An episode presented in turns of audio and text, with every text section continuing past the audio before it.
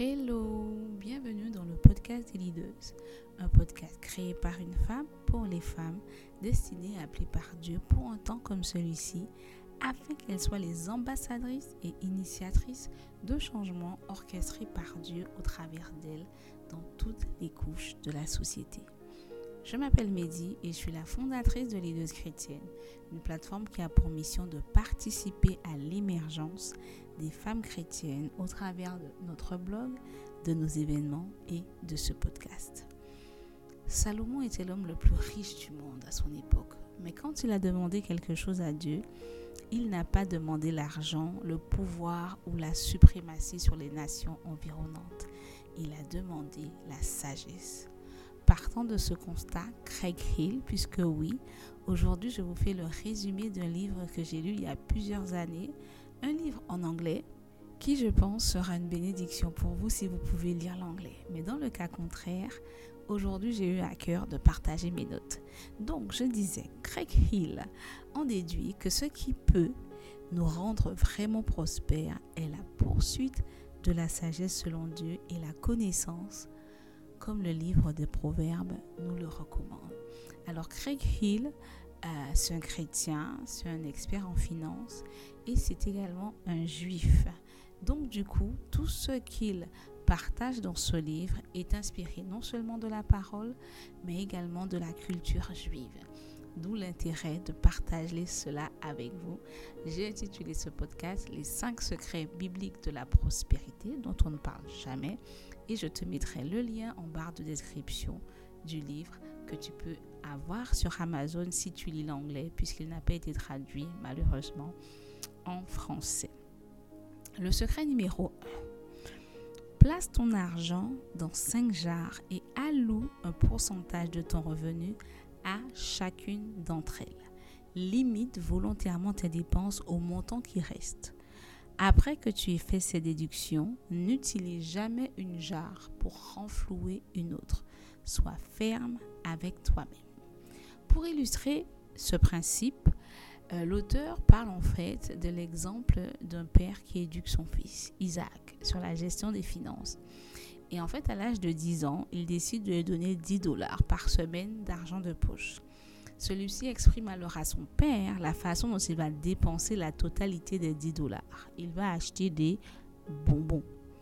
Voyant la volonté de son fils de tout dépenser, il lui demande Veux-tu être riche ou pauvre? Et bien sûr, Isaac dit Riche, papa. Son père décide alors de l'aider. Dans un premier temps, il l'a amené dans l'un des quartiers les plus mal famés de la ville. Il lui a expliqué que ceux qui vivent dans ces quartiers en général dépensent la totalité de ce qu'ils gagnent. Dans un deuxième temps, il l'a amené dans l'un des quartiers les plus beaux de la ville. Bien sûr, Isaac voulait vivre dans un tel environnement. Son père lui explique alors que les personnes qui vivaient dans de tels quartiers, d'une part, ne dépensaient pas tout leur argent, mais d'autre part, séparaient leurs revenus entre différentes jarres. Pour aller plus loin, il lui donne l'exemple de son ami Monsieur Tran. C'est des exemples concrets, hein. on a juste changé les noms. Un réfugié vietnamien qui avait l'une des plus belles maisons du beau quartier. Au Vietnam, il était ingénieur en informatique. Quand il a décidé d'immigrer aux États-Unis, il a calculé qu'il avait besoin de 15 000 dollars pour débuter son entreprise. Il a essayé de voir les banques, mais son statut d'immigré lui a fermé toutes les portes. Il ne s'est pas découragé pour autant, il a cherché quoi? Une solution. Et avec sa famille, sa femme et ses deux enfants, ils ont vu qu'il était possible, qu'il était qu'en quatre ans, ils économisent l'équivalent de 15 000 dollars. Et pour cela, il fallait qu'en plus de son travail, donc de son 9 to 5, euh, ils vendent des légumes le week-end et affectent les recettes de leur vente à ces différentes chars. Pendant quatre ans, ils se sont privés, ont vécu dans un appartement avec une seule chambre, n'ont pas acheté de voiture, n'allaient pas au restaurant. Finalement, ils ont pu mettre de côté les 15 000 dollars nécessaires à la création de l'entreprise, totalement autofinancée. Pendant ces quatre ans, il a appris à maîtriser l'anglais et était désormais prêt à affronter le marché américain. Sa compagnie a grandi très rapidement et en 3-4 ans, les 15 000 dollars investis pour créer l'entreprise se sont transformés en 3 millions de dollars de profit annuel. Isaac avait compris. De retour à la maison, il dit à son père, ce ne serait pas sage que j'utilise la totalité de mes 10 dollars. Que me conseilles-tu? Son père alla dans la cuisine et prit 5 pots vides de beurre de cacahuète. Sur chacun, il a écrit dîme 10%, épargne 10%, investissement 20%, offrande 10%, dépenses de la vie courante 50%. Isaac a compris l'importance de donner sa dîme, de mettre de côté pour aider les nécessiteux, la jarre offrande, d'épargner pour plus tard euh, avoir de quoi investir dans un projet ou investir en lui-même parce que là-bas les études ça coûte hein. donc un investissement en soi c'est pas rien euh, sur les 10 dollars il a appris à se contenter de 5 dollars pour se faire plaisir dans la semaine d'autre part son père lui a dit que les autres enfants de l'école risquaient de dépenser tout leur argent de poche. Il lui a donc suggéré de prêter sans demander un taux d'intérêt. La semaine suivante, un de ses amis de classe avait besoin de 2 dollars parce qu'il avait dépensé tout son argent. Il a spontanément dit qu'il lui rembourserait 4 dollars la semaine d'après, soit un taux d'intérêt à 50%. L'autre petit, ses parents ne lui ont rien expliqué. Hein. Isaac a pris les, les 2 dollars qu'il avait mis dans son pot, lui a prêté et la semaine d'après, il n'avait pas 4 dollars dans son pot investissement, mais 6 dollars. Petit à petit, plus d'écoliers sont venus le voir et sa jarre, peau de cacahuète, n'avait plus de place. Ils ont dû ouvrir un compte en banque. Tout cela parce que les autres écoliers dépensaient tout leur argent. Isaac, lui, commençait à s'enrichir. Proverbe 22, 7 nous dit, le riche domine sur les pauvres et celui qui emprunte est l'esclave de celui qui prête. Secret numéro 2. Focalise-toi sur la vision et non la provision. Découvre pourquoi Dieu t'a créé et quel est ton appel. Choisis une carrière ou une profession en accord avec ton appel et les dons que Dieu t'a donnés et non en fonction de l'argent. Ensuite, poursuis ton appel et ta vision de tout ton cœur et attends-toi à ce que la provision suive ta vision. Pour illustrer cela, l'auteur nous donne un autre exemple. Isaac a grandi et a accepté Jésus comme son, son Seigneur, son Sauveur et son Maître. Le business qu'il a commencé à l'âge de 10 ans a grandi et pris une telle ampleur qu'il a pu mettre assez d'argent de côté pour acheter sa maison cash, alors qu'il n'avait que 23 ans. Et oui, certaines personnes dans les milieux aisés euh, n'ont pas compris ou n'ont pas été enseignés comme le père d'Isaac l'a enseigné. Donc, de fil en aiguille, ceux qui étaient en classe ensemble en primaire se retrouvent au collège ensemble, se retrouvent également à la fac ensemble, à l'université ensemble. Et c'est toujours le même cercle. Et c'est toujours les mêmes personnes en fait qui dépensaient leur argent et qui ont continué à demander à Isaac de leur prêter pour plus ou moins de choses. Et c'est comme ça qu'Isaac s'est enrichi jusqu'à 13 ans plus tard à pouvoir acheter sa maison cash. Lors d'un voyage humanitaire en Afrique organisé par son église, il fut extrêmement touché par la malnutrition infantile au point de se demander si Dieu ne voulait pas qu'il devienne missionnaire à temps plein. Il était perdu et il a demandé conseil à son père. Voici les conseils que son père lui donne. Petit a. Pour un chrétien, le bonheur n'est pas le but de sa vie. Dans le royaume de Dieu, le but c'est l'obéissance à Jésus, mais également l'expansion et la promotion des valeurs de son royaume. La joie et l'épanouissement ne sont pas son but, mais le résultat qui vient en servant Jésus. Et pour cela, elle utilise Marc 8, 34, 35 qui nous dit si quelqu'un veut être mon disciple, qu'il renonce à lui-même, qu'il se charge de sa croix et qu'il me suive. En effet, celui qui voudra sauver sa vie la perdra, mais celui qui la perdra à cause de moi et de la bonne nouvelle la sauvera. Petit b. Dieu n'appelle pour chacun de ceux qui lui donnent leur vie. Les pasteurs, missionnaires à temps plein ne représentent que 4% de la totalité des chrétiens. Est-ce que cela signifie que les autres chrétiens n'ont pas d'appel? Bien sûr que non. Dieu appelle également ses enfants à être entrepreneurs, pilotes d'avion, acteurs, sénateurs, maires, professeurs, instituteurs, autant que pasteurs. Chacun de nous est appelé à utiliser ses dons et aptitudes pour contribuer à rendre la société meilleure, pour glorifier Dieu et l'adorer, euh, et au travers pardon, de tout ce que nous faisons. Petit c, les personnes qui acceptent un emploi ou se dirigent vers des études juste à cause de l'argent sont malheureuses toute leur vie. Elles ne sont jamais épanouies et l'argent devient leur Dieu. Tout ce qu'elles font est motivé par l'argent et non la vision que Dieu leur a donnée. Pourtant, la Bible ne dit pas que sans argent mon peuple périt, mais plutôt sans vision. Mon peuple périt. Proverbe 29, 18. Petit D.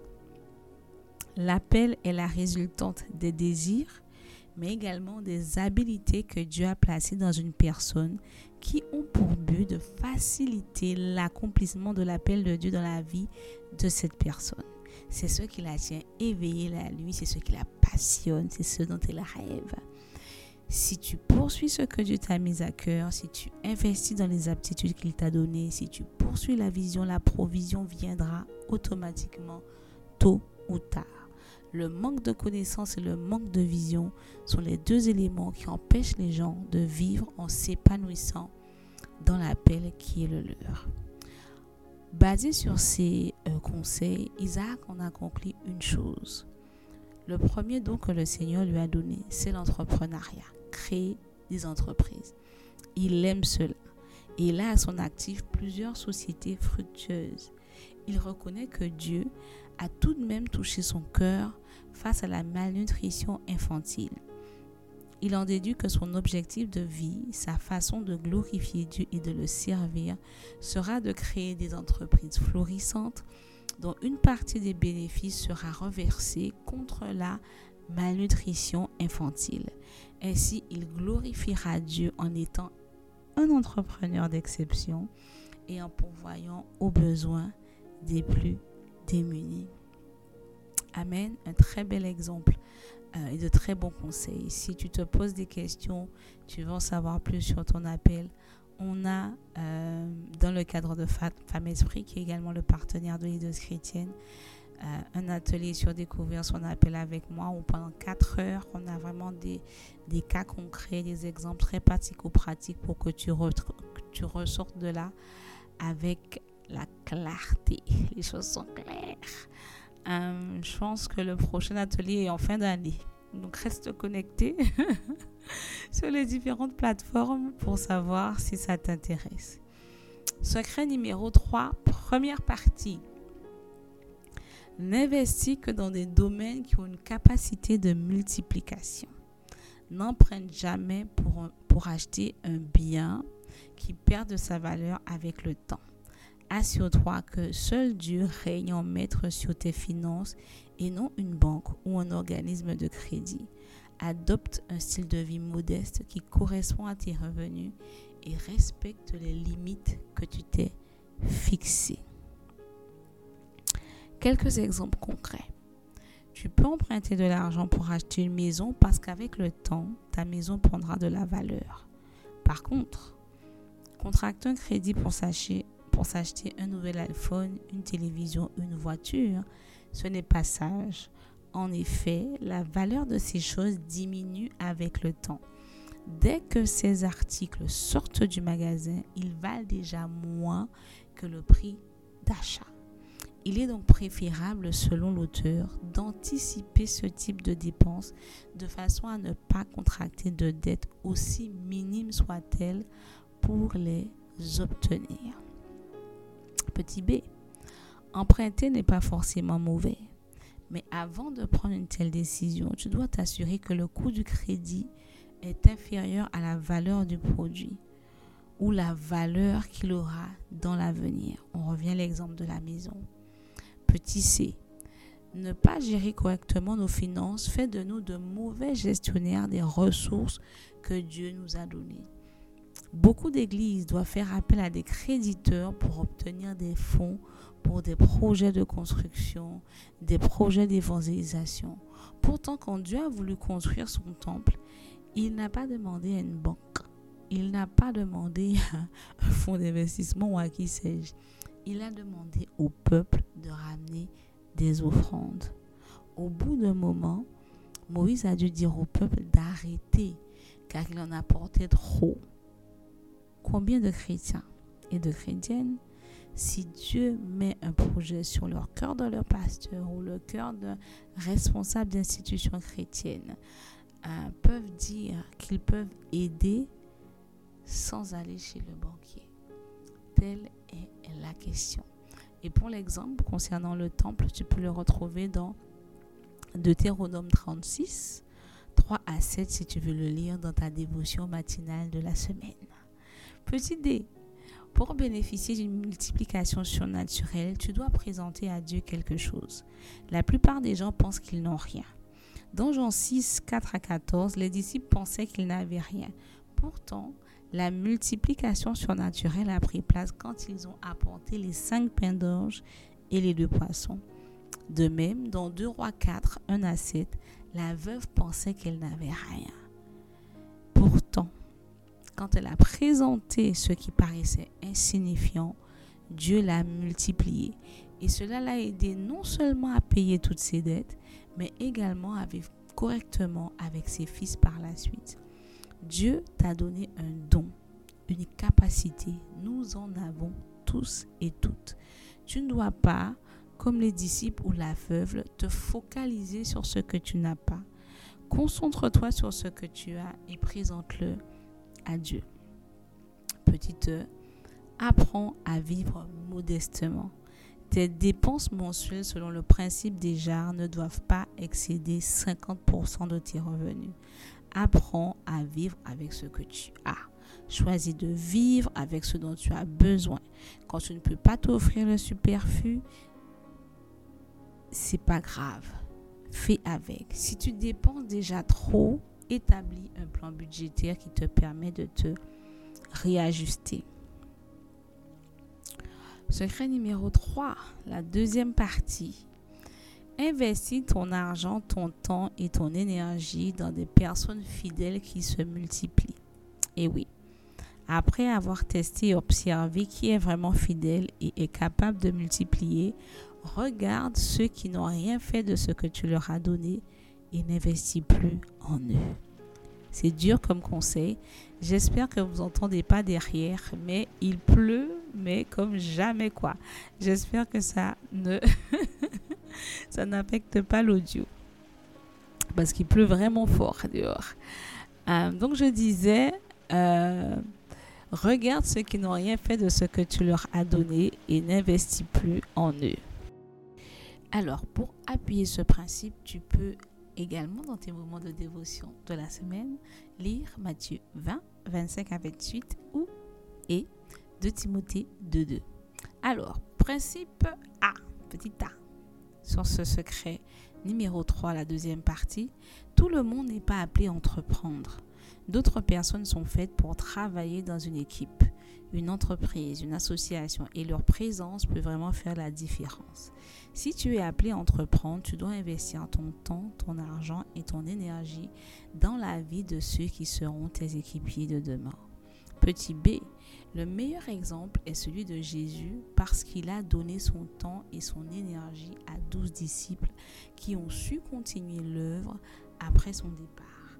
De même, il est important que tu sélectionnes avec soin ceux avec qui tu travailleras. Petit C, tu ne dois pas simplement rechercher des personnes qui sont fidèles, mais aussi celles qui sont capables de multiplier ce que tu leur auras enseigné. Si tu choisis des personnes qui sont simplement fidèles et loyales, ce que tu entreprendras avec elles ne grandira jamais.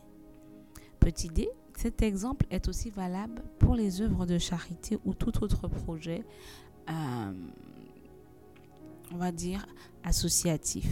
Mère Teresa, par exemple, au moment de sa mort, avait 610 institutions dans 123 pays, incluant des hôpitaux, des maisons euh, pour les personnes atteintes de sida, etc., etc. Elle a non seulement servi les autres, mais a su discerner ceux en qui elle devait investir pour faire progresser la cause que Dieu lui avait confiée. Petit e, ceux qui n'ont pas la capacité de se multiplier ne sont pas moins bien que les autres. C'est juste que tout le monde n'est pas appelé à diriger ou à entreprendre. La capacité de multiplication et de leadership est un don de Dieu une responsabilité que tout le monde ne peut pas porter. Tout le monde a de la valeur. Il te faut juste savoir que si Dieu t'a donné une grande vision, tu devras, tu devras apprendre à repérer les multiplicateurs et investir en eux car personne n'accomplit une grande vision seul. Jésus avait les douze, Moïse avait Aaron et Hur. Ok? Petit F. Pour identifier ceux qui sont fidèles, loyaux et multiplicateurs et ont également des capacités de leadership, tu dois les tester. Dans le livre de Luc 19, 12 à 27, le maître voulait confier des responsabilités, investir dans des personnes qui seraient fidèles et loyales, multiplicatrices et capables de gérer ce qu'il leur avait donné. Il les a testés en donnant à chacun une pièce, en prenant l'exemple sur ce passage biblique. Tu peux tester ceux qui feront partie de ton équipe en commençant par leur donner des responsabilités, un peu d'autorité et regarde comment ils gèrent ce que tu leur as confié. L'avenir révélera, révélera pardon, qui ils sont vraiment. Et petit G, ne pas dire aux personnes que tu les testes ou que tu les observes et où que tu les observes, cela fausserait les choses. Alors, Petite pause pour parler du rendez-vous des leaders. On a vu que euh, dans les cinq jars, il y avait une jarre investissement. Et cette jarre, c'est exactement ce à, quoi correspond notre rendez-vous des leaders qui a lieu le samedi 13 mai de 9h30 à 18h30. Euh, et par rapport à cela, en fait, j'ai à cœur de partager rapidement un témoignage qui, je pense, euh, parlera à beaucoup de personnes. Il y avait euh, une jeune fille, bon, on est en vidéo, on est plutôt en audio, donc je ne vais pas mettre la vidéo de son témoignage. Mais ce qui m'avait marqué, en fait, c'est qu'elle était dans nos programmes internes. Donc, elle avait un tarif préférentiel en plus du tarif préférentiel. Et donc, du coup, pendant, je pense, deux mois, trois mois, euh, j'annonce l'événement, j'encourage les filles à prendre leur place. Et elle n'a pas discerné en fait. Même si en fait, elle a déjà vu que tout ce qu'on fait, en tout cas moi ce que je fais, c'est une convocation du Seigneur. Je ne vais pas me lever pour faire un événement, pour faire un événement. Elle n'a pas pris sa place. il a fallu quelqu'un de l'extérieur, quelqu'un avec qui, qui n'avait même pas accès à moi, comme elle avait accès à moi, qui a pris une place pour elle et qui lui a dit viens. Et la personne n'a même pas bénéficié du tarif préférentiel. Maintenant, elle participe à l'événement qui était également sur une journée et elle ressort de là. Elle dit il fallait que je sois là. je ne pensais pas que ça allait être comme ça. La façon dont Dieu m'a parlé, etc., etc., etc. Et elle avoue que c'est vrai, j'avais entendu parler de ça, mais je n'avais pas pris ma place. On a dû m'inviter. Je paraphrase. Et donc du coup, je voudrais t'encourager aujourd'hui à prendre ta place. Si tu m'entends, si cet événement te parle, le thème c'est femmes multidimensionnelles. Si tu nous suis sur Instagram, j'ai mis la vidéo de présentation de l'événement. Sur la page également de l'événement, tu as plusieurs vidéos t'expliquant euh, le thème de cet événement que tu peux aller visionner. C'est des, vidéos qui durent entre maximum 4 minutes. Je crois qu'il y en a une seule qui fait 4 minutes. Eh bien, euh, euh, tu comprendras que cet événement est pour toi et que tu dois absolument y participer si tu es en France. Ok? Euh, tu n'auras pas spécifiquement comme elle quelqu'un qui va venir, qui va te traîner, qui va te payer la place. On n'a pas toute cette grâce-là. Moi, ça m'est jamais arrivé. bon, en même temps, j'ai pas besoin qu'on me... Je, je, sens en fait, quand je sens que ça me parle et que le Saint-Esprit revient dessus et que je vois l'événement plusieurs fois, je dis ok Seigneur, j'ai compris, je fais le nécessaire pour y être en fait. D'accord? Donc si c'est toi, si l'événement te parle, si tu as déjà entendu, je t'encourage véritablement à prendre ta place et à être parmi nous le samedi 13 mai. Si tu es euh, au Canada, dans les dom-toms, en Europe, Luxembourg, Belgique, Suisse, Londres, euh, si tu es au Cameroun, au Gabon, en Côte d'Ivoire, euh, au Congo et que tu veux participer, euh, on est en train de travailler sur l'éventualité de l'hybride, c'est-à-dire que l'événement sera également diffusé en direct sur une plateforme, pas de replay, mais en direct. Et donc, du coup, si tu es intéressé, n'hésite pas à nous écrire à hello pour que nous rentrions en contact avec toi dès qu'on a vu la, faisabilité de cette partie. Donc, je t'encourage vraiment à prendre ta place. On continue. Secret numéro 4. Euh, comprends que l'économie est cyclique et non linéaire. Ainsi, anticipe toujours et prépare la prochaine phase du cycle économique. Apprends à prospérer quand l'économie se contracte ou est en croissance. Euh, un exemple tout simple, il y aura toujours des vendredis noirs, il y aura toujours la crise des subprimes. Là, en fait, c'est l'immobilier. Euh, il y aura toujours des crasses boursiers, des crises de l'immobilier. Voilà, donc il y a une foultitude de détails qui, généralement, qui prouvent que généralement, après 50 ans de prospérité, un pays commence automatiquement une phase de déclin qui se termine par une crise. En tant que chrétienne et en tant que chrétien, l'auteur nous encourage, et je t'encourage aussi, à être comme les fils d'Issachar à discerner quand le vent s'apprête à tourner afin que nous nous enrichissions pendant la période de crise et que nous prospérions car nous y sommes car nous nous y sommes préparés et n'avons pas été pris par surprise. Donc quand tu entends les bruits de crise qui arrivent, la inflation, etc., etc., normalement, tu aurais dû déjà te préparer financièrement à faire des bonnes affaires maintenant.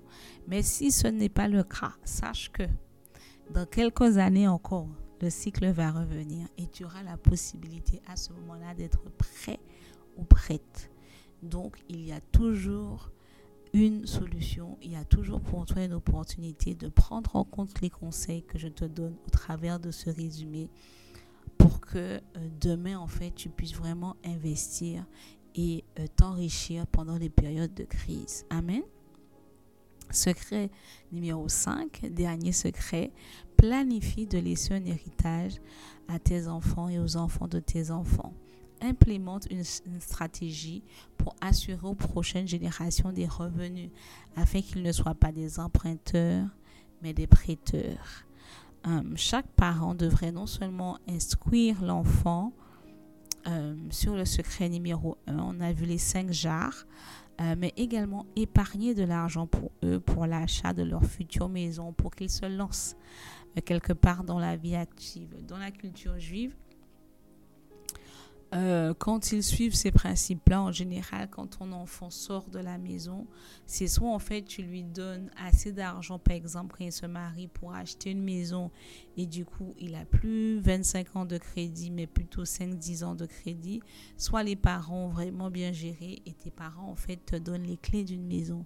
C'est vraiment euh, une bonne façon de débuter la vie. Le cadeau que tes parents te font, c'est la possibilité d'être propriétaire. Euh, donc l'enfant rentre dans la vie active avec déjà un patrimoine. Il a déjà pris l'habitude d'épargner. Il a pris l'habitude d'acheter des biens comme les voitures, les ordinateurs, etc., etc., content. Quand il décide, quand il se décide à acquérir un bien, il n'a pas besoin de contracter un crédit pour la totalité du prix de la maison, en fait il a déjà mis en place une stratégie financière qui lui permet euh, ben, eh bien, de ne pas euh, avoir à s'endetter sur le long terme. Tu vois ce que je veux dire? Donc en résumé, il faut épargner pour ses enfants, mais il faut également les instruire dans les voies du Seigneur et dans la finance personnelle, afin de leur laisser de quoi débuter correctement euh, dans la vie. Donc comme je le disais au début, j'ai beaucoup aimé ce livre euh, parce qu'il montre hein, encore une fois euh, l'importance d'éduquer correctement ses enfants, que ce soit dans les principes de Dieu, que ce soit le fait de, de, faire de Jésus notre Seigneur et Sauveur, euh, mais aussi dans les finances personnelles. Et les préconisations de l'auteur sont à la fois basées sur la parole et la coutume juive, et je trouve ça très intéressant et très sage. Alors, dans, le, dans la barre de description, je te mettrai le, lien Amazon pour que tu puisses euh, te procurer le livre s'il n'est pas trop cher parce que la dernière fois que j'ai regardé c'était un peu cher quand même. C'était plus le prix auquel je l'ai acheté. Moi je crois que je l'ai acheté peut-être 15 ou 20 euros. Néanmoins je t'encouragerai à ne pas aller sur Google pour trouver une version PDF gratuite. Hein? on est des chrétiens et des chrétiennes euh, cet homme sué pour faire ce livre qui t'a béni. Le résumé t'a béni, n'est-ce pas? Amen. J'espère que tu as partagé le podcast à d'autres personnes et que tu ne gardes pas tout cela pour toi. Hein. J'espère que tu feras la promotion également de l'événement, le rendez-vous des leaders. Ramène des personnes, parle à des personnes de cet événement si tu as les moyens. Paye pour eux aussi. euh, mais en fait, il a, il a travaillé sur ce livre-là. On sait pas un livre qu'il a écrit en une nuit. C'est l'expérience d'une vie et c'est un héritage qu'il laisse aux enfants de ses enfants. Tu vois ce que je veux dire? Parce que dans 50 ans, les gens, dans 100 ans, les gens pourront acheter l'e-book ou euh, le livre encore. Donc, du coup, euh, ne fais pas partie des voleurs d'héritage en allant sur Google en cherchant la version PDF gratuite achète. Si tu peux pas acheter le livre papier, prends l'e-book. Si tu peux pas acheter l'e-book, contente-toi du podcast et réécoute-le. Prends des notes de ce podcast. C'est déjà des principes qui vont t'aider euh, au niveau de ta gestion financière. Amen. Soyons des personnes qui donnons à César ce qui est à César, qui ne cherchons pas toujours la gratuité. En tant que leader, euh, tu veux avoir un business, tu veux quelque chose qui roule, tu veux quelque chose qui te ramène des sous pour justement élever tes enfants dans les voies du Seigneur. Les, clients qui veulent toujours prendre ton argent sans te payer, tu ne les aimeras pas. Donc ne sois pas ce genre de client pour les autres, particulièrement euh, les auteurs chrétiens. Amen. Donc on se revoit euh, dans 15 jours on va parler euh, de l'onction du kingmaker, du faiseur de roi. Je pense que plusieurs d'entre nous sont, sont concernés par cela. J'expliquerai exactement ce que c'est, comment ça fonctionne. Euh, et je t'encourage à être également là. Donc partage déjà cet épisode-là. Euh, si tu es en France, prends ta place pour le, pour le rendez-vous des leaders. Invite quelqu'un, ne viens pas seul. Et j'ai hâte de te voir en vrai. Et bien sûr, si tu es à l'étranger, ben, écris-nous à hello at euh, on verra vraiment ce qu'on peut faire en fait pour rendre l'événement euh, virtuel pour que tu puisses y assister euh, de là où tu te trouves. D'ici là, je te souhaite une bonne journée, après-midi ou soirée. Je te dis que Dieu te bénisse et on se voit.